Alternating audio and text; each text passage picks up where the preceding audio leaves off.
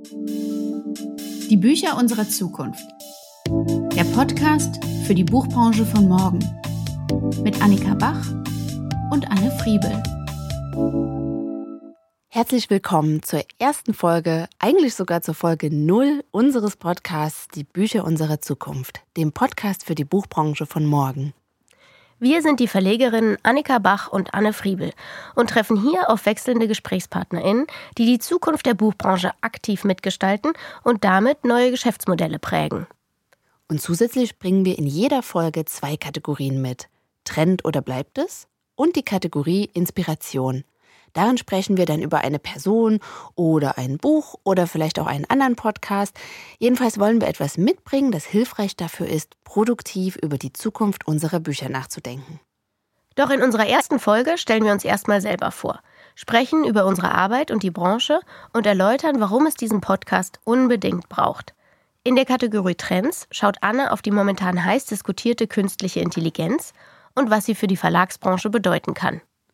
Und in der Kategorie Inspiration spricht Annika heute über eine zukunftsorientierte Person, von der man einiges für die Buchbranche lernen kann. So, jetzt stellen wir uns erstmal vor. Mein Name ist Annika Bach. Ich bin die Verlegerin des Kultursachbuchverlags Seemann Henschel. Wir sitzen in Leipzig und das mit Seemann schon seit 1858. Vielleicht sollte ich diesen Namen er erklären. Der ist zusammengesetzt aus zwei Imprints. Wir machen nämlich Sachbücher über die bildenden Künste beim Imprint EA Seemann Verlag und über die darstellenden Künste beim Imprint Henschel Verlag. Wir veröffentlichen Biografien über Künstlerinnen und Künstler, Ausbildungsliteratur für die künstlerischen Berufe, erzählende Sachbücher über besondere Schaffensphasen und zentrale Zusammenhänge der Kunst und wir machen auch viele Kataloge mit Museen. Besonders an unserem Programm ist, dass wir neben dem Erwachsenenprogramm eben auch ähm, Bücher für die Kinder machen, zwischen vier und elf Jahre. Und die Bücher sollen die Welt der Kunst lustvoll und vor allem auch abenteuerbetont erzählen. Wir sind ein Traditionsverlag im deutschsprachigen Raum. Wir haben eine stark spezialisierte Zielgruppe, denn wir haben ein stark spezialisiertes Programm. Die Zielgruppe altert. Äh, man kann sagen, das sind die besten Voraussetzungen, um vom Markt bereinigt zu werden. Nein, äh, Spaß beiseite. Ich bin natürlich überzeugt von der Re Relevanz unserer Inhalte aber natürlich braucht es neue Formate, um jüngere und mehr Menschen zu erreichen. Und weil das so eine komplexe Herausforderung ist, brauche ich auch den Austausch und den Wettbewerb der besten Ideen. Deshalb bin ich hier und freue mich auf die Auseinandersetzung im Podcast. Und Annika, sag mal, du bist seit 2017 Geschäftsführerin und Verlegerin in deinem Verlag. Wie groß ist denn mittlerweile euer Team? Äh, unser Team besteht aus acht Festangestellten und darüber hinaus haben wir auch noch zwei feste freie Kolleginnen, nämlich in der Medienarbeit und im Key Accounting. Und wir haben ein Netzwerk von fünf Vertretern. Und dann haben wir auch immer, das ist mir wichtig, zwei junge Kräfte in Leipzig, die mit dabei sind, zwei Praktikantenplätze. Wir wachsen also sogar als Team seit 2017. Und ähm, ich hoffe eigentlich, dass es auch so bleibt. Anne, stell doch du dich bitte mal vor. Ja, also ich bin Anne Friebel und Verlegerin bei Paloma Publishing. Das ist ein junger Verlag, den habe ich 2020 in Leipzig gegründet und wir haben uns der Sichtbarkeit von Autorinnen verschrieben. Das heißt, wir veröffentlichen ausschließlich Sachbücher von nichtmännlichen Schreibenden und ich würde sagen, wir fühlen uns in den Themenwelten rund um Gleichberechtigung, Feminismus, Female Empowerment, kritische Mutterschaft und persönliche Weiterentwicklung am wohlsten. Das Besondere am Verlag ist auch, dass ich von Anfang an alle unsere Titel on demand habe drucken lassen. Wir verzichten also auf den klassischen Auflagendruck. Neben meinem Verlag habe ich 2022, also letztes Jahr, noch das Netzwerk The Female Publisher gegründet, damit sich Frauen in der Verlags- und Programmleitung ganz gezielt austauschen, vernetzen und ich würde einfach sagen, empowern können. Und nun ja, was mich auch von dir ein bisschen unterscheidet, Annika, ist, dass ich vor drei Jahren meinen Verlag gegründet habe und vorher wirklich gar keine Berührungspunkte hatte mit der Verlagsbranche, außer dass ich mal vier Jahre bei Springer Medizin gearbeitet habe, im Marketing. Aber da habe ich im Prinzip nicht gelernt, wie macht man ein gedrucktes Buch, sondern ich habe sehr spezialisiert gearbeitet. Und überhaupt auch in der Zeit vor meinem Verlag habe ich sehr unterschiedliche Jobs gehabt. Also ich war mal in der Unternehmensberatung, habe für ein Startup gearbeitet, habe für das Amt für Schule gearbeitet, äh, für einen Mittelständler. Ich hatte meinen eigenen Online-Shop für nachhaltige Frauenprodukte. Ähm, das heißt, als ich meinen Verlag gegründet habe, Da gab es niemanden, der so gesagt hat, das machen wir jetzt aber so und so. Ich hatte keine Ausbildung in dem Bereich und musste mir sehr viel selber erstmal aneignen. Und auch jetzt, wenn ich meine Entscheidungen treffe, ist für mich ganz oft grüne Wiese. Also ganz oft äh, ist erstmal alles möglich. Und dann kommt meistens jemand aus der Branche und sagt mir, nee, warte mal, das können wir so nicht machen. Ähm, und ich freue mich halt in diesem Podcast, dass wir mal nach vorne schauen können, in die Zukunft schauen können und ein bisschen erörtern, auch vor allem mit unseren Gästen, wo sind denn die Leitplanken gerade? Was sind denn die Grenzen des Machbaren auch in unserer Branche? Ich glaube, da ist ganz viel gerade im Umbruch, ganz viel Potenzial, was sich gerade erschließt durch viele verschiedene Themen. Und äh, diesen Podcast möchte ich halt dafür nutzen, für mich ja die Grenzen und Leitplanken der Branche zu finden. Und sag mal, äh, das tust du ja seit drei Jahren, den Verlag gibt es seit drei Jahren und du hast auch schon 2022 den Sächsischen Verlagspreis gewonnen. Mhm. Ähm, sag mal, wie viele Projekte kannst du denn so im Jahr stemmen und, ähm, und damit deine Autorinnen und Bücher sichtbar machen? Mhm. Eine gute Frage. Wie viel geht überhaupt? Also ich bestehe tatsächlich im Kern, der Verlag besteht im Kern tatsächlich nur aus mir. Es ist so eine Art One-Woman-Show, wobei ich nicht alles mache. Ich habe auch ein Team aus freien Mitarbeiterinnen, äh, die sich zum Beispiel um das Visuelle kümmern, Cover, Buchsatz. Ich habe eben meinen Dienstleister für den Druck. Also ich mache nicht alles selbst, aber bei mir läuft alles zusammen. Das heißt, na klar, meine Energie ist endlich. Ich versuche im Jahr, sagen wir, zwei bis vier Bücher zu machen. So, so war das die letzten drei Jahre. Das hat gut geklappt. Ähm, ich muss aber gestehen, dass ich, dass Verlagsarbeit für mich auch bedeutet, noch mehr zu machen als nur das gedruckte Buch. Äh, ich liebe die Arbeit an dem Netzwerk, der Female Publisher, was ich gerade sagte. Ich freue mich, dass wir den Podcast jetzt zusammen machen. Und je mehr, wie soll ich sagen, Seitenprojekte es gibt, desto weniger bleibt manchmal übrig an Zeit und Kapazität für die Bücher. Ähm, und dennoch ist für mich der Rahmen drei bis vier Bücher im Jahr im Moment sehr gut. Da habe ich dir gerade eine sehr traditionelle Frage gestellt, oder? Wie viele Novitäten erscheinen bei Ihnen pro Jahr? Die Währung der Branche. Ja. Ähm, aber du hast noch ein bisschen breiter darauf geantwortet. Es ist ja auch mehr als einfach nur das Buch herausbringen, sondern eben auch das Sichtbarmachen und das Arbeiten drumherum, was den Verlag ausmacht. Ja, Genau, das glaube ich auch, dass es noch mehr ist eben als das eine gedruckte Buch. Ähm, und ich beobachte eben auch gerade, gerade bei kleinen Verlagen eine Entwicklung, dass da einige auch sagen, diese starren Vorgaben von zweimal im Jahr muss ich eine Vorschau rausbringen und es müssen mindestens vier bis zehn Titel oder so sein, um sich zum Beispiel auch für die Verlagspreise zu qualifizieren. Ne? Das sind ja schon auch harte Kriterien für manche Dinge. Ähm, ich sehe aber, dass manche dem langsam entziehen. Man nennt es ja jetzt gerade so Slow Publishing, ähm, dass man sagt, ich kann trotzdem gute Bücher machen, auch wenn ich nur zwei im Jahr mache. Und ich muss sagen, auch ich versuche mich ein bisschen von diesen starren Vorgaben freizumachen, die der Markt so diktiert. Das ist fast wie in der Fashion-Industrie, wo man auch immer eine Frühjahrskollektion hat, eine Herbstkollektion und alle sind total gestresst dadurch. Ähm, als, als kleiner Verlag nehme ich mir die Freiheit, mich davon ein bisschen zu lösen. Sagen wir es mal so. Naja, ist ja auch vor allem eine programmatische Frage, ne? wenn du eben Themen hast, die sich jährlich verändern, wenn es ähm, bestimmte neue Entwicklungen gibt und so weiter und du willst es updaten. Ja. Und natürlich, wenn du einer Logik von dem Kunden folgst, der vermeintlich immer was Neues braucht und was Neues lesen möchte, dann kommt man da vielleicht schnell in den Zyklus rein. Aber für spezialisierte Programme und für kleinere Programme ist es natürlich eigentlich nicht gut umsetzbar und eher hinderlich, als dass es ähm, helfen würde. Aber ich sage auch immer, den Praktikanten mache ich auch immer den Witz, ja, wir sind hier wie in der Modeindustrie, wir arbeiten im Vorfeld und sammeln ja. Vormerke und so weiter. Das finden dann immer alle lustig, aber dann finden es auch meistens eine Zeit lang alle ziemlich anstrengend. Sie erkennen den Ernst der Lage. ja, ich, ne? ja, genau. Ja. ja, lass uns doch kurz erzählen, wie wir uns kennengelernt haben. Das war letztes Jahr bei einem Branchentreffen. Ich hatte dich davor schon gesehen, weil du ähm, in meinem Instagram-Account äh, rumhuschtest. ich wusste also schon, wer du warst, als wir uns dort getroffen haben. Dann haben wir uns hm. gut verstanden, haben nett miteinander geredet und ich habe dich zum Kaffee bei uns in den Verlag eingeladen. Äh, und dann habe ich ähm, ein Gespräch geführt, was ganz anders war als sonst. Denn oft ist es so, dass ich, wenn ich über die Zukunft rede und was ich denke, was wir mit unserem Verlag machen müssen, ähm, die Leute überfalle mit Ideen oder mit auch dem, was ich meine, was hingeht. Und es wird größer und größer und größer. Eigentlich brauchen wir eine Plattform für künstlerische Ausbildung. Äh, und bei dir kam ganz viel zurück und du, äh, du hast, ähm, ähm, bist auf die Ideen eingegangen und es kam so ein super spannendes Gespräch zustande. Und als mhm. ich äh, dich verabschiedet habe, war ich richtig glücklich und froh, jemanden mit jemandem gesprochen zu haben, der meine Ideen nachvollziehen mag. Äh, das war schön. Ja. Ach, das sind äh, sehr warme Worte, die nehme ich gerne auf. Ja, ich erinnere mich auch noch gut an, ähm, ich glaube, das war letzten Sommer, an unsere Jahresversammlung beim Börsenverein. Ich glaube, da haben wir uns äh, das erste Mal wirklich äh, kennengelernt. Ähm, ich erinnere mich daran, dass der Raum auch sehr durchmischt war von Menschen, äh, die sehr tra traditionell eingestellt waren. Und es gab aber ein paar VordenkerInnen. Und ich erinnere mich, dass du in meinen Augen eine davon warst. Und ich wollte mich so gerne mit dir austauschen, aber die Zeit war so knapp. Ähm, ja, und hab's mir aber eben auch gemerkt und habe mich gefreut, dass wir dann später nochmal gequatscht haben.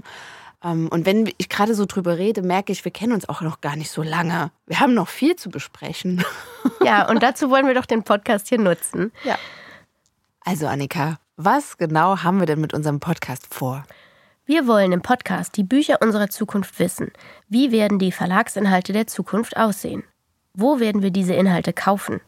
Werden diese Geschäftsmodelle dann noch den Namen Verlag tragen? Und was wird ein Verlag weiterhin ausmachen?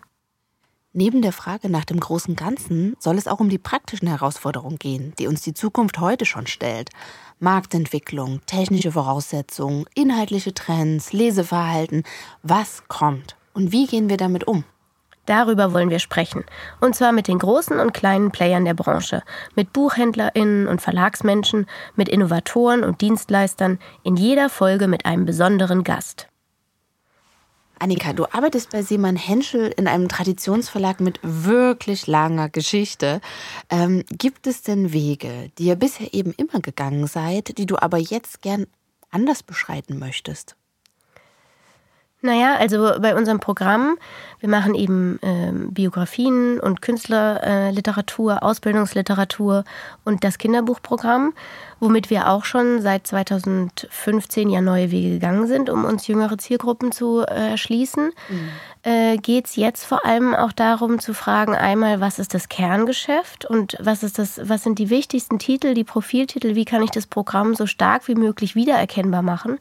Weil ich eben im nächsten Schritt auch glaube, dass wir auf Dauer nicht nur gedruckte Bücher machen werden, sondern die Inhalte, die wir vermitteln, also vor allem auch in den Ausbildungsbereichen, digitalisiert äh, zur Verfügung stellen müssen. Und das heißt halt natürlich nicht mehr nur E-Books, das ist ja klar. Also die E-Books haben im Kunstbuchbereich äh, ja, haben sich da nicht richtig durchgesetzt, weil sie für Kataloge und für die großen bildprächtigen Bände natürlich nicht gut geeignet sind. Mhm. Gleichzeitig aber ist ja in allem, was Ausbildung ist und Wissensaneignung und Weiterbildung und ähm, wie kommen Menschen voran und lernen etwas dazu, da ist das Buch ja natürlich immer wichtig gewesen, völlig klar. Und da sind aber auch un unsere Inhalte noch relevant, müssen aber meiner Meinung nach auch digitalisiert werden. Dafür finde ich Hörbuchformate sehr interessant. Wir alle eignen uns inzwischen so viel Wissen über Hörinhalte an. Äh, auch dieser Podcast ist ja eine Art von Labor und Versuchs. Mhm Objekt, um jetzt erstmal zu probieren, wie das denn funktionieren kann. Ähm, aber darüber hinaus glaube ich auch, dass ähm, zum Beispiel eine, ein Sprechtraining oder ähm, eine eine Auseinandersetzung mit, ähm, mit dem Dirigieren auch über Masterclasses zum Beispiel laufen kann in Videoformat und dass da dieses sperrige Wort Erklärvideos eine große Ressource ist, wie Wissen, das wir traditionell über Bücher vermittelt haben bei Seemann Henschel, auch im Digitalformat verbreitet werden kann. Es stellt natürlich ganz viele Fragen zu, wie produzieren wir es und wie vertreiben wir es. Aber ich denke, da ist der Weg und die Zukunft des Lernens für unsere Themen. Ähm, da, mhm. da sehe ich unseren Weg. Und das ist jetzt, wenn du fragst, was, was habt ihr immer so gemacht und wo, ähm, was möchtet ihr jetzt anders machen? Das möchte ich in Zukunft anders gemacht haben. Bis dahin probieren wir von Programm zu Programm und von Jahr zu Jahr. Es ist ja auch eine Finanzierungsfrage. Mhm. Äh, und ähm, äh, ja. Anne, wenn ich, ähm, wenn ich dich jetzt äh, frage, was hast du anders gemacht, macht das keinen Sinn, denn du bist ja seit drei Jahren dabei und hast dir äh, den ja. Weg äh, seitdem neu gebacken sozusagen. Mhm. Du bist in deiner Gründung auf den Weg des Print on Demand äh, gegangen und hast damit dein Geschäftsmodell gegründet. Erzähl doch mal die Vorteile und warum du dich dafür entschieden hast. Mhm. Mm, ich würde sogar sagen, die Entdeckung des On-Demand-Drucks war für mich der, die Initialzündung, zu sagen, okay, ich mache das jetzt. Ich hatte erst die Idee, den Verlag zu gründen, aber hatte dann auch viele Bedenken, unter anderem was das finanzielle Invest auch angeht. Äh, die Kapitalbindung durch den Auflagendruck, finde ich, ist nicht zu unterschätzen, wenn man startet äh, mit Büchern. Und als ich dann gesehen habe, okay, wir können die Bücher aber wirklich auf Nachfrage drucken lassen. Ich muss äh, kein großes Lager bezahlen. Ich habe nicht äh, ganz viel Papier bedruckt und gebunden da liegen, was ich abverkaufen muss. Ähm, das hat mir eine Freiheit gegeben, auch eine finanzielle Freiheit, dass ich gesagt habe, okay, ich packe das jetzt an. Und wir hatten wirklich innerhalb von zwei Monaten unser Buch dann auch lieferbar. Ähm, das war eine schöne Erfahrung. Und insgesamt muss ich aber sagen, der On-Demand-Druck, der, der ist natürlich wahnsinnig gewachsen in den letzten Jahren. Überhaupt On-Demand, die ganze Branche ist, ähm, ich habe mal gesehen, von 2017 bis 20, also noch vor Corona schon um 12 Prozent gewachsen. Und seit Corona ist noch mal eine viel stärkere Nachfrage nach On-Demand-Produkten gewesen. Also das ist förmlich explodiert. Und wir haben ja, und auch ich arbeite mit dem Marktführer des On-Demand-Drucks in Deutschland zusammen. Das ist BOD, Books on Demand. Ähm, da finde ich zum Beispiel total beeindruckend, dass die über vier Millionen Titel abrufbar haben und jeden Tag über 30.000 Bücher drucken in ihren, in ihren Fabriken quasi. Ähm, also das ist schon eine Macht im Markt. Man muss aber sagen, das ist auch nichts wahnsinnig brandneues, was jetzt in den letzten drei Jahren aufgekommen ist.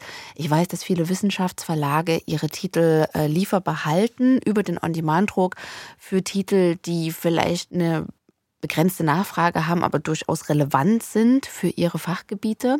Also da ist das schon seit vielen Jahren ähm, im Einsatz.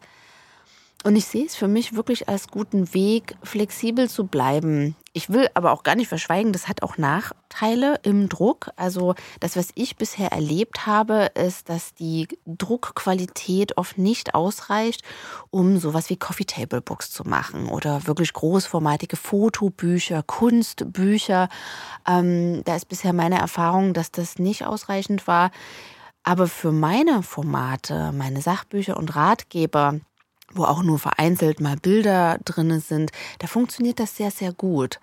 Ähm, es ist also für mich gerade eine gute Variante und ich glaube, das wird sich weiter parallel zum Auflagendruck entwickeln. Ich rechne auch damit, dass in den nächsten Jahren die Qualität deutlich steigt. Also das, das wird der Markt einfach schon forcieren. Ähm, ich glaube aber nicht, dass das den Auflagendruck gänzlich ablöst. Also ich glaube nicht, dass das ein Zukunftsformat ist für die gesamte Branche, aber es ist für mich gerade wirklich eine sehr vorteilhafte ein sehr vorteilhaftes Angebot. Na, ich denke auch nicht, dass es den Auflagendruck ablösen wird. Es ist halt eine weitere Möglichkeit und ähm, also wir zum Beispiel haben auch, wir sind ja ein Backlist-Verlag, also wir machen ungefähr 45 Prozent unseres Umsatzes läuft über die Backlist. Mhm im Jahr. Und da haben wir auch jetzt die ganzen Titel, wo früher immer war, jetzt sammeln wir Vormerker und dann warten wir, bis wir so und so viele Vormerker haben und dann können wir vielleicht mal eine Offset-Auflage hinbekommen von 1000, 1500 Stück. Diese Titel, die haben wir jetzt auch bei Print on Demand untergebracht. Also vor allem bei Henschel in der Ausbildungsliteratur. Mhm. Und das ist richtig sinnvoll. Also darüber kommt eben auch nochmal weiteres ähm, rein, was davor äh, immer eben in diesen Zyklen nur funktioniert hat. Bedeutet aber ja auch, dass immer alle die Daten auch zu pflegen sind. Das ist halt einfach viel Arbeit. Diese zusätzlichen Modelle müssen zusätzlicher Vertrag geschlossen werden, Konditionen ja. ausgehandelt werden und so weiter. Aber wenn das mal getan ist und die Datenbank gepflegt, dann hat es doch auch wirklich die Möglichkeit, dass darüber eben noch ein bisschen was hinzukommt, was ja wichtig ist in den heutigen Zeiten. Absolut, ja. absolut. Spannend zu hören. Und sag mal, wir reden ja doch relativ abstrakt von der Buchbranche. Was meinst du damit eigentlich, Annika? Vielleicht kannst du das mal kurz ein bisschen skizzieren. Ja, ich meine damit, äh, mit der Buchbranche meine ich die, äh, den herstellenden und den verbreitenden Buchhandel, äh, die Verlage, den Zwischenbuchhandel, die Logistik sozusagen. Das ist ja auch das Besondere bei uns in Deutschland, dass wir als Branche ja auch gemeinsam funktionieren. Die, ähm, diejenigen, die die Bücher herstellen und diejenigen, die die Bücher verkaufen. Ich meine damit auch so große Konzernstrukturen wie jetzt vielleicht Bonnier Ähm, und aber auch gleichzeitig die profilierten Independents, ähm, die vielen Kleinverlage, die es gibt. Ich meine damit auch ähm, die Verbandsstrukturen, die wir äh, in, in Deutschland haben, die ja auch äh, wichtig sind und die Branche stark ausmachen. Der Börsenverein natürlich in, an erster Stelle. Und mit der Buchbranche sehe ich aber auch, wenn ich so übers Jahr denke, dann denke ich an die Messen, die zu besuchen sind und wo man sich eben innerhalb der Buchbranche auch immer treffen kann, äh, sich austauschen. Und ähm, daneben aber meine ich, und das ist uns ja auch wichtig hier für den Podcast in den, in den Gesprächen, meine ich auch die vielen innovativen Dienstleister, die sich in den letzten Jahren entwickelt haben und ähm, die gegründet haben. Solche ähm, Dienstleister wie Bookwire oder Cyberolution oder weitere Agenturen, die äh, in dieser Kulturbranche herum ihre, ihre Ideen mit einbringen und dann ähm, auch den Verlagen helfen, sich zu erneuern und weiter ähm, relevant zu bleiben und die die Themen und Bücher zu, äh, zu platzieren. Das alles ist, äh, für, ja, für, fasst sich für mich in diesem Wort die Buchbranche. Dazu gehören natürlich auch noch die ganzen tollen Menschen, die hier rumrennen. Ich glaube, die Buchbranche ist ganz besonders, weil sie ähm, sie ist schon recht kollegial. Also äh, man hat, finde ich, schnell mal ein Gespräch und kann sich auch mal um Rat fragen, auch mal befreundete Ver oder bekannte Verlage mal anrufen und versuchen, ähm, sich auszutauschen. Und die Konkurrenz ist natürlich ja klar. Also wenn es irgendwie um große Autoren geht, die zu bekommen sind, dann ist es natürlich auch ein beinhartes Geschäft und dann ist da auch ähm, richtige Konkurrenz, das ist klar. Aber im Großen und Ganzen, glaube ich, haben wir schon auch alle das Gefühl, wir sind stärker, wenn wir gemeinsam arbeiten, als wenn wir gegeneinander angehen, weil es eben, eben so viele andere Konkurrenz außerhalb der Branche ist, die ja. um Aufmerksamkeit und Zeit der Leser äh, buhlt, dass wir besser zusammenhalten. Absolut. Also mir fällt in dem Zusammenhang, fallen mir auch die Netzwerke ein, die es gibt. Äh, nicht nur die Female Publisher, es gibt ja die Bücherfrauen als ganz wichtiges Netzwerk, das schöne Büchernetzwerk, mörderische Schwestern, ne, wo es um Krimis geht von Frauen. Also das finde ich, ähm, ja, da gibt's ganz viel schon das wollte ich einmal noch ergänzen und ich wollte auch eine ganz klitzekleine Anekdote von mir noch einstreuen. Und zwar war ich jetzt am Montag vor ein paar Tagen zum allerersten Mal bei einer Druckerei zu Gast. Also eigentlich ein ganz integraler Player in unserer Branche. Und ich habe gemerkt, nach drei Jahren war ich noch nie bei einer Druckerei. Ich wusste gar nicht, konnte das gar nicht alles zuordnen, was die mir dort gezeigt haben. Nebenan war direkt eine Buchbinderei. Äh, das war wie so eine eine Werkstatt voll von Menschen, die ne, einfach auch physisch gearbeitet haben an unseren Produkten, an den Büchern. Und ich habe gemerkt, krass, ähm, meine Arbeit besteht ja hauptsächlich aus Schreibtischarbeit am Computer und wie entkoppelt das eigentlich schon sein kann in unserer Arbeitswelt. Ich weiß nicht, wie es dir geht, aber für mich war das, es war ein krasses Aha-Erlebnis, dass obwohl wir diese großen wichtigen Player haben, ich das geschafft habe, drei Jahre lang nicht einmal eine Druckerei zu besuchen. Ja, äh, interessant, wie du das sagst, weil also wir fahren oft zu Andrucken ähm, in Druckereien, wenn wir eben, das macht vor allem auch ähm, bei Seemann äh, die, die Kollegin, die dann in die Druckerei fahren, um sicherzustellen, dass die, ähm, dass die äh, dass das Druckergebnis auch so ist, wie es sein soll und mhm. wird dann auch mit den Proofs abgeglichen und mit, der, mit den Kunstwerken abgeglichen und so weiter und so fort. Das ist natürlich wirklich ein aufwendiger Prozess, der da stattfindet. Aber wenn du so sagst, ähm, es ist so, es gibt Menschen, die das herstellen. Ich habe oft das, ähm, ich habe oft die, äh, die Erfahrung mit Praktikanten, wenn die bei uns im Verlag sind, dass sie die ersten Wochen wirklich aus dem Staunen nicht mehr rauskommen und über dieses, über diese händische Arbeit, Aha. auch die wir am Computer tun, total ähm, erstaunt sind Aha. und auch zum Teil, glaube ich, entsetzt, wenn die wirklich fragen, wie ihr fragt für jedes Bild die Bildrechte an und dann antwortet der nicht und dann ruft ihr den hinterher und dann ist es der falsche und dann schreibt ihr noch mal einen Brief, weil der keine E-Mail-Adresse hat und so weiter. Das macht ihr wirklich? Ja, das machen wir wirklich. Und äh, ich weiß, das klingt, das klingt wie aus der Zeit gefallen. Aber das ist immer noch Teil unserer Arbeit. Das müssen wir tun, um das Urheberrecht zu wahren und uns das einräumen zu lassen, damit wir die Nutzungsrechte bekommen und so weiter und so fort. Das ist wichtig, das ist ein Teil äh, der Aufgabe. Und es freut mich, wenn Leute es dann zu schätzen wissen und ins Staunen geraten und dann äh, auch die Leistung dahinter sehen. Ja, das, das ist die Branche. Äh, was gefällt dir denn besonders, ähm, wenn du so äh, die vorherigen Arbeitszusammenhänge, die du da vorher hattest, auch vergleichst? Ähm, was, was fällt dir auf bei der Buchbranche und der Unterschied dazu? Nun, ähm, ich glaube, was mir wirklich schnell ins Auge gefallen ist, ist, dass hier viele Menschen arbeiten, die mit Herzblut dabei sind, die aus idealistischen Gründen Bücher machen. Nicht alle natürlich, wir sind äh, ein Markt, keine Frage, aber es sind äh, eben im Vergleich zur Unternehmensberatung zum Beispiel oder, ähm, weiß ich nicht, zum herstellenden äh, Handel, ähm, sind es doch viele Leute, die sagen, mein Produkt ist wichtig. Ich möchte, dass das in die Welt kommt und ich schmeiß mich da voll rein. Also wir haben ja auch eine jahrhundertealte Branche, ähm, auch wenn es Leute wie mich gibt, die erst vor kurzem eingestiegen sind, aber Bücher zu machen, herzustellen, zu entwerfen, das ist ja schon wahnsinnig alt. Ähm, und ich sehe auf der einen Seite zwar viele eingetretene Wege, viel Tradition auch in den Köpfen, aber die Menschen tragen das mit Stolz. Ich kenne niemanden, der sich versteckt äh, hinter dem Satz, hm, ich arbeite in einem Verlag, sondern es wird in der Regel schon stolz gesagt, nee, ich habe einen Verlag, wir machen Bücher, wir tragen was dazu bei, zu diesem Kulturgut Buch. Ähm, und das finde ich sehr schön, das hat eine unglaubliche Strahlkraft. Also das merke ich schon, die Identität der Branche, die kann man wirklich Manchmal sagt man so, man kann die Luft mit dem Messer schneiden. Und ich finde, die Identität spürt man sehr, sehr klar. Und ich kann das nur unterstreichen, was du gerade sagtest, dass das ein freundliches, ein kollegiales Miteinander ist. Also ich fühle mich sehr, sehr gut aufgehoben in dieser Branche. Ich fühle mich sehr wohl hier. Ja, deshalb sind die Messen aber auch so wichtig, finde ich, weil genau dieses äh, Selbstwertgefühl und diese Bestätigung dort ja auch äh, gut stattfindet, man sich gegenseitig sieht und man sich trifft und wieder ja. und bestätigt. Mhm. Und irgendwie brauchen wir das doch auch alle. Ich fand, das war in Corona wirklich schwierig, dass das weggefallen ist, weil man dann doch in seinem kleinen Hüttchen irgendwo weit weg von allem saß und äh, das alles, was gut ist an der, an der Arbeit, dann dadurch auch echt, echt gelitten hat. Mhm. Ähm, ja, von daher freuen wir uns auch ähm, auf die Buchmesse, die in Leipzig ja. bald stattfinden wird. Ja. Annika, trotzdem, ich muss noch mal einfragen. Ähm, du bist ja schon lange dabei, also in der Branche einfach. Du bist schon ähm, sehr viel länger dabei als ich. Gab es denn mal einen Moment seit deinem Einstieg in die Verlagswelt, an dem du vielleicht auch gerne wieder ausgestiegen wärst? Gab es mal ne, einen besonders frustrierenden Moment, den du hier vielleicht mal teilen möchtest? ähm, also ich bin seit 2010, glaube ich, war es jetzt. Ähm, ich war davor an der Universität und ähm, habe dann auch promoviert und bin dann den ganz klassischen Weg über Praktika und Volontariate in den Verlag gekommen. Seit 2014 bin ich nach Leipzig gegangen ähm, und seit 2017 habe ich den Verlag dann übernommen als Geschäftsführerin. Äh, das ist also jetzt, jetzt haben wir 2023, naja, also schon eine Weile her, ja, aber so alt. Ja. ja. naja, doch, es ist schon eine Runde, es ist schon eine Runde her.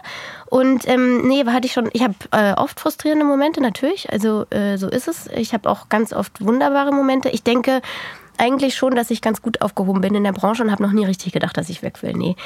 Äh, ich denke manchmal, dass ich eigentlich sehr, sehr gerne selber schreiben würde diese Ideen habe ich, so dass ich ähm, so, wenn man dann auch äh, sich ein Buch überlegt und dann braucht man den Autor dafür und dann ist das Thema toll. Und ich, oh, eigentlich würde ich das am allerliebsten selber schreiben. Äh, vielleicht weiß nicht, vielleicht kommt das ja nochmal. Hast du ein Thema in der Schublade? Ja, ich habe Themen, in, mehrere in der Schublade und es ist einmal das Sachbuch und dann ist es auch nochmal ein anderes Genre, was mich wirklich interessiert. Ähm, das kann ich jetzt aber hier noch nicht sagen, das ist zu bekloppt. Aber ja, ja, und ähm, du hast jetzt schon ein paar Mal auch angeschnitten, dass bei euch auch PraktikantInnen arbeiten, der Nachwuchs eben auch äh, ausgebildet wird. Was würdest du den jungen Menschen raten, die überlegen, in die Branche zu kommen? Studieren. Studieren. Ich meine, dass es gut ist, ähm, sich in einem längeren geisteswissenschaftlichen, glaube ich, in erster Linie im Studium sein Wissen vertieft zu haben Warum sage ich das? Also auch, glaube ich, länger als ein Bachelor, sondern sogar auch ein Master. Ähm, weil ich glaube, dass Verlage und die Zukunftsaufgabe der, der Verlage der Zukunft wird sein, dass wir ähm, weiterhin richtig von falsch unterscheiden. Und mhm. dass wir, ähm, dass wir alle ähm, unsere Skills oder unsere Möglichkeiten und ähm, naja, also es gibt ja richtige, es gibt ja manifeste äh, Workflows, wie Qualität sichergestellt wird.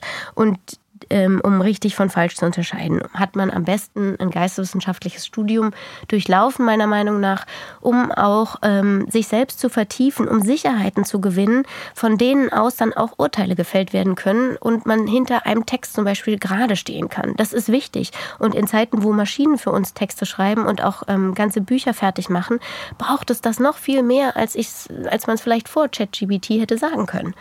Also deshalb ähm, glaube ich, dass eine, ein Studium wirklich wichtig ist, ganz davon abgesehen, dass ich glaube, dass es auch eine Persönlichkeitsentwicklung ist, die wichtig ist. Ähm, und sich einmal in einem Inhalt so rein zu vertiefen, dass man auch eine gewisse Expertise da erreicht hat, ist auch sehr wichtig. Ja, doch, das, äh, das denke ich. Aber ich glaube, du hast da ein bisschen eine andere Vorstellung, oder? Sag mal, was denkst du? Was rätst du jungen Leuten, die in die Buchbranche wollen? Ja, ich muss sagen, ich verstehe sehr gut, was du meinst und unterstreicht es auch. Ähm, ich habe aber grundsätzlich schon die Haltung, man kann alles neu anfangen. Ne? Wenn man bereit ist, so ein Beginners Mindset zu haben. Ähm, ich glaube tatsächlich, man braucht äh, nicht für alles immer ein Studium. Also klar, es wäre schön, wenn meine Ärztin eine Ausbildung hat, die einen akademischen Weg beinhaltet. Es gibt bestimmte Dinge, da halte ich das für unbedingt zwingend notwendig. Aber für unsere Arbeit an einem Verlag, in einem Verlag, ähm, das, was ich mache, das konnte ich mir aneignen, weil ich bereit war, komplett neu einzusteigen. Und mir wäre das wichtig, dass junge Menschen einfach richtig Bock haben. Also sagen, Mensch, egal wie schwer das vielleicht auch wird und die Arbeit in einem Verlag, die kann schwer sein, aber ich habe da Bock drauf und ich schmeiß mich da rein. Und ich glaube, wenn man diese Leidenschaft hat, kann man alle anderen Dinge ausräumen. Daran glaube ich eigentlich ganz fest. Also Leidenschaft als den wichtigsten Motor, um da reinzukommen. Ja. Und Anne, wie lernst denn du dann und was liest du gern? Ja, ich würde sagen, ich lerne, indem ich mir Dinge von anderen abschaue, um das mal so ganz platt zu formulieren. Also ich schaue mir an, was die anderen machen. Menschen um mich rum, Menschen in der Branche, Menschen draußen. Und was mir gefällt, das versuche ich natürlich auf eine eigene Art zu übernehmen. Also ganz banal, lernen durch Imitation. Ähm, ja, und das führt eben auch dazu, dass ich oft denke, ach, das kann ich auch. Alle kochen nur mit Wasser. Und das kann ich auch. Also das, ähm, da habe ich eine gesunde Portion äh, Blauäugigkeit auch, aber die verhilft mir oft dazu, dass ich eben neue Dinge lerne, die ich, auf die ich sonst nie gekommen wäre. Zum Beispiel jetzt hier zu sitzen und einen Podcast zu machen, hätte ich nie gedacht. Aber why not? Und wie gesagt, alle kochen nur mit Wasser. Und was lese ich? Ähm, ja, ähnlich unstrukturiert, ehrlich gesagt. Ich lese alles Mögliche, sehr gerne natürlich Sachbücher, auch parallel zu verschiedenen Themen. Ähm, wenn ich mich entspannen will, gerne mal einen Roman. Und wenn mir was nicht gefällt, lege ich es auch weg. Also ich bin da relativ pragmatisch, folge meinen Launen. Annika, und du? Du bist bestimmt, du bist bestimmt strukturierter. Nee, nee, nee, nee, nee. aber, ich lerne aus Büchern.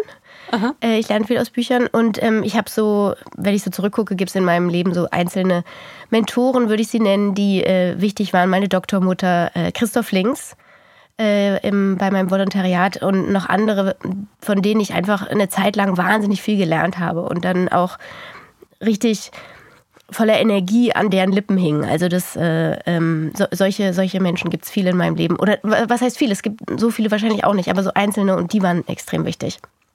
Anne, noch eine ganz andere Frage vielleicht, wenn wir jetzt nochmal anfangen, in die Zukunft zu denken und der Podcast heißt die Bücher unserer Zukunft.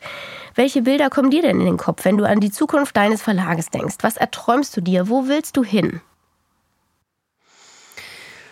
Eine ganz große Frage. Ähm, wenn ich jetzt wirklich mal fünf bis zehn Jahre nach vorne schaue, was länger in die Zukunft geschaut ist, als es meinen Verlag in der Vergangenheit schon gibt, ähm, ich glaube, dann sehe ich so eine Art, in Anführungsstrichen, ein, ein Medienhaus mit vielen verschiedenen Projekten, bei dem die gedruckten Bücher sicher der Kern weiterhin sein werden, aber wo noch viel mehr angeboten wird. Ich kann mir tatsächlich für mich unglaublich viel vorstellen, von einer Beratungsagentur über eine Aufsichtsratsposition. Ähm Ach so, doch schon, ja. ja, das sage ich äh, ohne Schmerz. Nee, tatsächlich. Ähm, ja, wenn ich jetzt wirklich groß denke, in zehn Jahren sehe ich mich so ein bisschen wie die Mutti meines Medienhauses, äh, schon mit fünf bis zehn Angestellten und mein Alltag ist so abwechslungsreich, wie er nur sein kann. Da würde ich mich richtig drauf freuen. Das würde mich richtig pushen. Und du meinst ja mit Medienhaus auch wirklich ein Haus, ne? Du hast, ein, du hast auch einen, durchaus eine Form von Studio, hast du doch mal gesagt? Ja, das, Im Kopf. Das, Ladenstudio, das, das wäre was so für die nächsten drei bis fünf Jahre, dass ich das Gefühl habe, ich würde gerne doch, im Moment arbeite ich ja im Homeoffice komplett und ich würde gerne mit anderen kreativen Menschen mich regelmäßig treffen. Ich hätte gerne irgendeine Form von Präsentationsfläche für unsere physischen Produkte und das nenne ich einfach Ladenstudio. Das wäre quasi so meine mittelfristige Vision. Ja, Annika, was ist deine Vision? Ähm, ich wollte dich noch fragen, ob du dich vor allem im deutschsprachigen Raum siehst oder ähm, hast du ähm, irgendwie im Sprachraum unterschiedliche Vorstellungen? Ah, spannende Frage. Äh, Habe ich noch nie drüber nachgedacht, intuitiv immer im deutschsprachigen Raum. Ja. Aber ich schließe nichts aus für mich. Wenn die Kinder irgendwann aus dem Haus sind, bin ich wieder frei. Ja, Annika, sag du, deine, deine Vision für Seemann Hände. Du, du bist ja wirklich genau in der umgedrehten Situation. Ihr habt eine wahnsinnig lange Geschichte. Ähm, aber guck dir die nächsten fünf bis zehn Jahre an. Wir haben auch so eine Form von, nee, Ladenstudio haben wir nicht. Wir haben nur das Studio, der Verlag eben, da sitzen ja. auch die äh, Kolleginnen und wir, ist ja klar. Ähm, ich möchte, dass wir so viele Menschen wie möglich erreichen, immer mehr und mehr und mehr. Also, dass einfach die Leserschaft enorm steigt und wir mit unseren Büchern noch viel mehr Menschen die Welt der Künste eröffnen können. Und im Bereich der künstlerischen Weiterbildung und Ausbildung möchte ich auf Platz 1 in den nächsten fünf bis zehn Jahren. Und bleiben wir mal bei den schönen Ausblicken, Annika. Worauf freust du dich in unserem Podcast am meisten? Na, also ich freue mich äh, auf die Gäste. Ich freue mich auch wirklich auf den Austausch mit dir, dass wir uns hier immer so regelmäßig treffen werden. Überhaupt ist es super äh, in der Zusammenarbeit jetzt schon, dass wir ähm, so viel miteinander diskutieren können. Aber ich freue mich auf die vielen ähm, Stimmen, die wir aus großen Verlagen, aus kleinen Verlagen einladen wollen. Wir wollen Buchhändlerinnen einladen, wir wollen Menschen einladen, die ähm, eine technologische Dienstleistung anbieten. Und das könnte doch ein wirklich guter Mix werden. Davon ähm, erhoffe ich mir auch äh, wirklich Austausch und wichtige Ideen oder mal eine Diskussion zu etwas, um dann auch für alle, für uns den guten Weg zu finden, wie wir in die Zukunft kommen.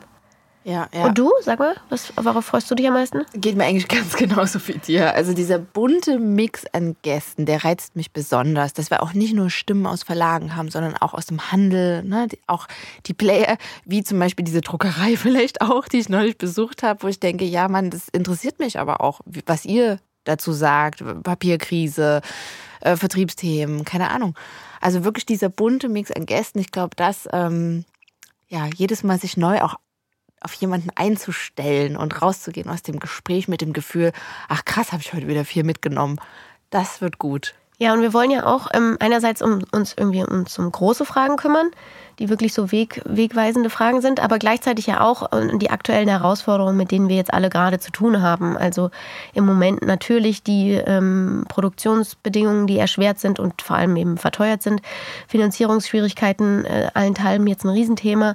Aber auch so Themen wie, wo finden wir denn noch gute Leute, die ähm, Interesse haben, sich für das ver vergleichsweise niedrige Gehalt ähm, so reinzuknien, wie wir es eben auch besprochen haben, die Leidenschaft auch aufzubringen. Also ähm, all diese Herausforderungen, die auch immer äh, den Buchmarkt treffen, äh, das wird spannend und äh, da wollen wir uns auch drum kümmern. Trend oder bleibt es? Und hierzu habe ich mir in den letzten Wochen das Thema schlechthin äh, angeschaut, was unsere Branche bewegt, zumindest für mein Gefühl, nämlich das Thema KI, künstliche Intelligenz. Und das ist gerade so ein treibendes Thema, dass, äh, wenn ich mich jede Woche hier auf unseren Podcast vorbereite, ich eine Woche später schon das Gefühl habe, meine Informationen dazu sind veraltet. Also es geht um die freie Entwicklung von Texten, von Bildern, von Sounds durch sogenannte neuronale Netze. Und das Potenzial für unsere Branche und tatsächlich auch für die gesamte Gesellschaft scheint riesig zu sein. Die wichtigsten Beispiele als Programme sind hier gerade ChatGPT für die Textentwicklung. Da ist sogar schon die vierte Version äh, seit Dezember jetzt äh, kurz vor Launch. DALL-E für Bilder oder das Text-to-Speech-Modell Wall-E äh, von Microsoft. Und ich bin mir ganz sicher, während wir hier sprechen, entstehen schon wieder zwei neue Programme. Also die Entwicklung ist einfach wirklich, wirklich rasant. Und auch die Nachfrage war riesig von Anfang an. In der ersten Woche des Launches von ChatGPT ging sofort über eine Million Nutzer damit sofort live. Und seitdem geht dieses Thema einfach weiter durch die Decke und die Plattformen sind regelmäßig wegen Überlastung down. Und viele sind sich gerade gar nicht sicher, ob das alles wirklich nur eine gute Entwicklung ist oder ob es einem vielleicht sogar Angst machen sollte. Elon Musk, der ja die KI eben für seine autonomen Fahrten in seinen Autos nutzt, sagte erst kürzlich, KI ist eine ziemlich gefährliche Technologie und erfordert auch gesetzliche Einschränkungen für deren Einsatz. Und man muss auch wirklich sagen, die Technologien stehen gerade erst am Anfang. Also ich sehe, dass vor allem Verlage sich gerade Sorgen machen. Manche packen das auch proaktiv an. Ähm, und es stehen bestimmte Fragen im Raum, die mir immer wieder begegnen. Ganz vorne natürlich, werden die künstlichen Intelligenzen bald einfach selber Bücher schreiben?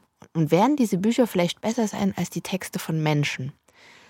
Und meine Antwort dazu ist eigentlich relativ deutlich, ja, es werden jetzt schon ganze Bücher von KI geschrieben. Ich kriege auf Instagram schon Werbung angezeigt, äh, wie ich mein KI-formuliertes Buch optimal bei Amazon platziere. Also das passiert. Das ist keine Zukunftsmusik mehr.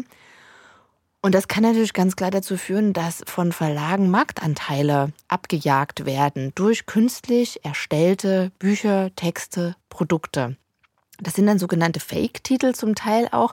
Und die gab es schon immer. Es gab schon immer eine Form von Plagiat. Aber was wir eben hier haben, ist, es sind einfach sehr, sehr ähnliche Texte, aber nicht hundertprozentige Plagiate. Das macht das nämlich auch rechtlich ganz schön schwierig anfechtbar. Im Moment beschäftigen sich vor allem Ratgeberverlage viel mit der Frage, ob ihre Inhalte redundant sein könnten, da ja Basiswissen zum Thema Gesundheit zum Beispiel durch die KI ganz schnell, ganz einfach aufbereitet werden kann. Und ich glaube, hier muss man wirklich schauen, dass äh, Verlage sich mit ihren Inhalten abheben. Zum Beispiel Ratgeberverlage müssen schauen, dass sie durch persönliche Geschichten, durch Erlebtes ähm, so eine Art äh, Unique Selling Point erreichen und sich nicht einfach kopieren lassen. Und das ist gerade wirklich eine Herausforderung eine, ein anderes Segment in unserer Branche, was wiederum sehr proaktiv gerade mit der KI umgeht und das auch schon seit Jahren, sind eigentlich die Schulbuchverlage und Verlage im Bereich Erwachsenenbildung. Die beschäftigen sich gerade wirklich viel mit dem Potenzial von KI und der Frage, wie das Lernen und der Unterricht durch KI geprägt sein werden. Und große Verlage wie Westermann oder Ernst Klett sind wirklich an neuen Programmen und Produkten schon dran. Ähm, zum Beispiel, wenn automatisiert, aber individuell Feedback zum Vorlesen gegeben wird. Also da gibt es schon Software, die KI nutzt, die hier sehr konstruktiv und produktiv mit dem Thema umgeht. Wir haben auch ein Riesenthema mit dem Urheberrecht, denn im Moment ist die Frage offen, wo das Urheberrecht von maschinell erstellten Texten liegt. Getty Images verklagt ja gerade einen der großen KI-Anbieter, weil der auf Basis ihrer Bilder neue Bilder generiert hat. Aber wem gehören die jetzt? Und man muss auch sagen, KIs sind qualitativ auch noch nicht gut genug aufgestellt, um wirklich auch kompliziertere oder anspruchsvollere Plots zu generieren. Ähm, auch um ein Hörbuch wirklich gefühlvoll einzusprechen, brauchen wir noch eine menschliche Sprecherin oder einen Sprecher. Ebenso sind Textredakteurinnen und Redakteure immer noch unbedingt gebraucht. Ähm, so ganz komplexe Leistungen kann die KI nicht abbilden. Dazu meinte auch die NZZ neulich, wir verwechseln leicht die Leistungsfähigkeit der KI mit deren kognitiven Vermögen. Wir brauchen also immer noch Menschen, die mitdenken.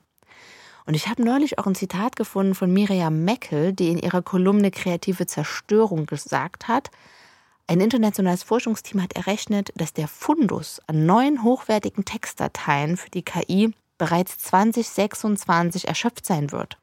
Danach trainiert sie mehr und mehr mit Texten, die sie selbst erschaffen hat. Das ist Textinzest und in diesem Fall kein moralisches, sondern ein intellektuelles Problem. Das heißt, kurz gesagt, die KI ist immer nur so gut wie die Daten, mit der wir sie füttern. Ähm, das heißt, es gibt Grenzen äh, in ihrer Performance. Aber ich glaube, dass die Rückstände in den nächsten Jahren aufgeholt werden. Ich glaube, durch Schnittstellen, die Unternehmen zu den KIs bilden können, werden ganz neue hm, Auswertungen von Daten auch möglich.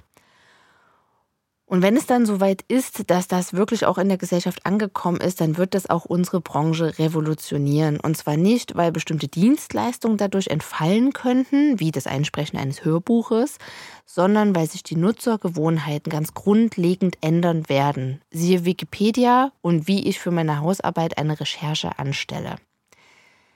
Und das muss die Branche meiner Meinung nach antizipieren und zum Gestalter werden, statt jetzt nur zu reagieren und dabei zuzusehen, wie die Entwicklung an ihr vorbeizieht. Mein Fazit also zum Thema KI, das ist ein Trend, der bleibt. Anne, ich habe ähm, eine, eine Beobachtung oder eine, eine Nachfrage, wenn ähm, wir haben ja immer gedacht, dass die künstliche Intelligenz ähm, uns irgendwann die, die langweiligen äh, Aufgaben auch abnehmen wird, ne? dass wir ähm, äh, Aufgaben auslagern können, die wir aber eigentlich sowieso nicht so gerne machen wollen. Irgendwelche Klickgeschichten, auf die wir sowieso keine Lust haben, wir Menschen. Aber jetzt zeigt sich ja auch, dass die ähm, Maschine zwar nie so gut werden kann, dass sie uns äh, jetzt offensichtlich lieber steigt. Und äh, Miriam Meckel spricht von Inzest, der irgendwann passieren wird, weil sie eben auch immer nur mit den existierenden Daten gespeist werden kann und die sind irgendwann endlich. Okay, interessanter Gedanke. Aber trotzdem ist es ja so, dass sie zumindest mal Genre-Literatur zustande bringt und das ja doch immerhin äh, eine kreative Leistung ist, von der ganz viele Autorinnen und Autoren leben. Und das finde ich doch eigentlich doch eine schlechte Nachricht für die Welt, dass diese schönen Jobs der äh, Genre-Literatur schreiben, dass das erledigt werden kann. Das ist mir so gekommen. Aber nochmal zurück zu den Datenmengen, die auch gespeist werden. Wir Verlage müssen ja leider da davon ausgehen, dass unsere, dass unsere Bücher, weil sie irgendwo auf großen Plattformen, wo sie gerippt worden sind, unsere mhm. Bücher eben stehen und digital voll zugänglich sind, dass sie in die Maschine mit eingespeist werden. Wir geben sie natürlich nicht her, aktiv. Davor mhm. sollte sich jeder Verlag verwahren. Aber wahrscheinlich sind sie leider drin, weil sie irgendwo im Copyright gerippt worden sind, schon in, auf russischen Plattformen oder irgendwo in Singapur oder so. Ähm, das ist natürlich ein Problem, worum wir uns auch einfach weiter kümmern müssen, worüber wir uns auch, bewusst sein müssen in der Branche. Ähm, Lizenzierungsmodelle sind dann wahrscheinlich auch eine Frage. Müssen wir irgendwann dafür lizenzieren und wem, wem ja wem eigentlich, wenn wir das veröffentlichen ja. wollen. Ja. Äh, lauter spannende Fragen, die es zu also die es auch einfach wach zu halten gibt. Und, Absolut. Absolut, ähm, genau, darauf gibt es ganz oft jetzt noch keine Antwort. Und ähm, viele Menschen arbeiten daran, da Antworten zu finden. Und ja, man kann das Ganze als Bedrohung sehen, aber man kann auch die Haltung einnehmen, zu sagen, wow, spannend, da passiert gerade was. Wir können das sowieso nicht aufhalten. Wir müssen jetzt überlegen, wie wir damit umgehen und was wir damit machen, ob es zum Beispiel gesetzliche Einschränkungen gibt. Und man kann eben die Haltung einnehmen, auch zu sagen, wir lassen uns anpieksen, wir lassen uns inspirieren und pushen durch das Thema und nehmen es an. Ich glaube, der größte Fehler, den man jetzt machen kann, ist es nicht anzunehmen, dass die Entwicklung bereits geschieht. Ja, äh, nee, klar, annehmen denke ich auch. Nur die Frage ist ja, wie, was heißt anpacken und es dann auch gestalten. Also die gute Nachricht ähm, ist ja schon, Stil scheint nicht leicht zu, kopier, zu kopieren mm, sein. Also ja. irgendwie das Hochliter, der hochliterarische Text ist nicht so leicht nachzuempfinden, wie eben die die gängige plotgetriebene Genre-Literatur. Ja. ja. Das ist ja wiederum die gute Nachricht. Und ähm, in den gesetzlichen Regelungen haben wir ja schon auch gesehen, all den anderen, also in den Entwicklungen vor 10 und 20 Jahren, als die großen Tech-Giganten entstanden sind, da ist ja zu wenig reguliert worden und jetzt versucht die Europäische Kommission in einzelnen Verfahren das äh, irgendwie zurechtzustutzen, aber das ist ja wirklich fast ein ja, schwierig zu, zu, zu gewinnende Kämpfe. Von daher ist es wahrscheinlich wichtig, jetzt von Anfang an dabei zu sein und ja. ähm, gestaltend einzugreifen, nicht abzuwehren, aber mitzudenken. Nur äh, der, ja, also die Herausforderung ist groß, denke ich. Ich würde, glaube ich, zu dem Thema in einem halben Jahr in Staffel 2 nochmal sprechen. Und dann Laden schauen wir mal jemand mal, ein.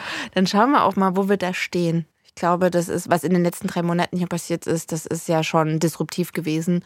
Und wenn wir im Herbst diesen Jahres 2023 da drauf schauen, da wird schon viel Neues passiert sein. Ja. Also ich bin sehr gespannt. Inspiration. Ja, eine Unternehmerin, deren Arbeit und Wirken ich seit vielen Jahren verfolge, ist die Berliner Gründerin Verena Pauster. Äh, Anne, du kennst sie ja auch, ne? Ja. Ja. ja.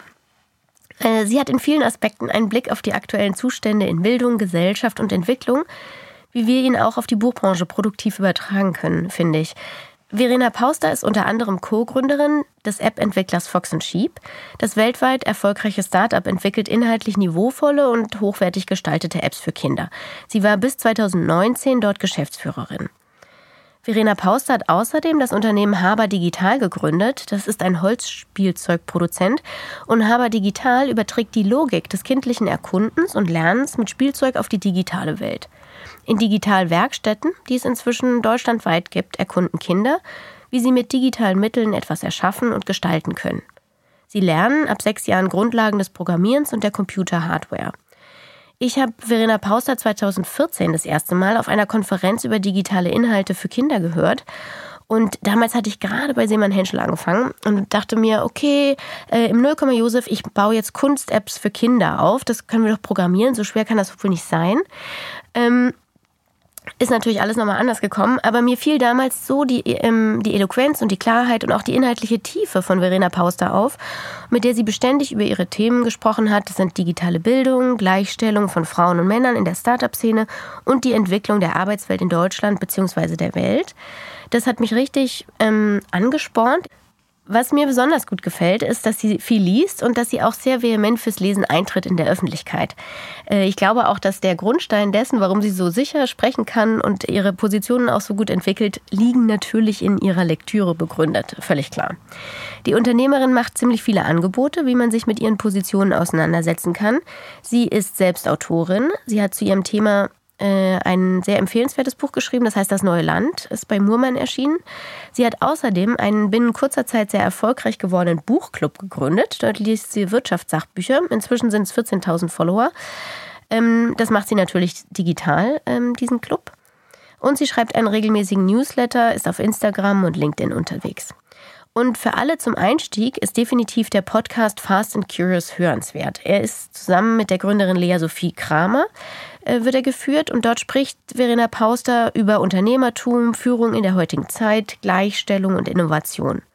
Daneben sprechen die beiden aber auch ganz praktisch über Hilfsmittel für Produktivität, über Argumentationsmöglichkeiten in Verhandlungen oder geben beispielsweise Tipps für den Aufbau von Pitch-Desks oder Vorträgen. Der Podcast kann deshalb eine Inspiration für die Aufgaben in der Verlagswelt sein, weil die beiden Hosts fundiert arbeiten, konstruktiv an Herausforderungen herangehen und Ideen und Lösungsvorschläge entwickeln und weil sie sich mit Angeboten nach vorne trauen. Das gefällt mir wirklich gut. Außerdem mag ich auch den positiven Leistungsbegriff, den die beiden vermitteln. Also ganz klarer Fall für eine Inspiration. Jetzt sind wir auch schon am Ende unserer Folge 0 angekommen. Schön, dass ihr dabei wart. Wir freuen uns, wenn es euch gefallen hat und ihr uns eine Bewertung dalasst. Der Podcast läuft auf allen gängigen Plattformen wie Spotify, Apple oder Google Podcasts. Das war Die Bücher unserer Zukunft, der Podcast für die Buchbranche von morgen. Mit Annika Bach und Anne Friebel.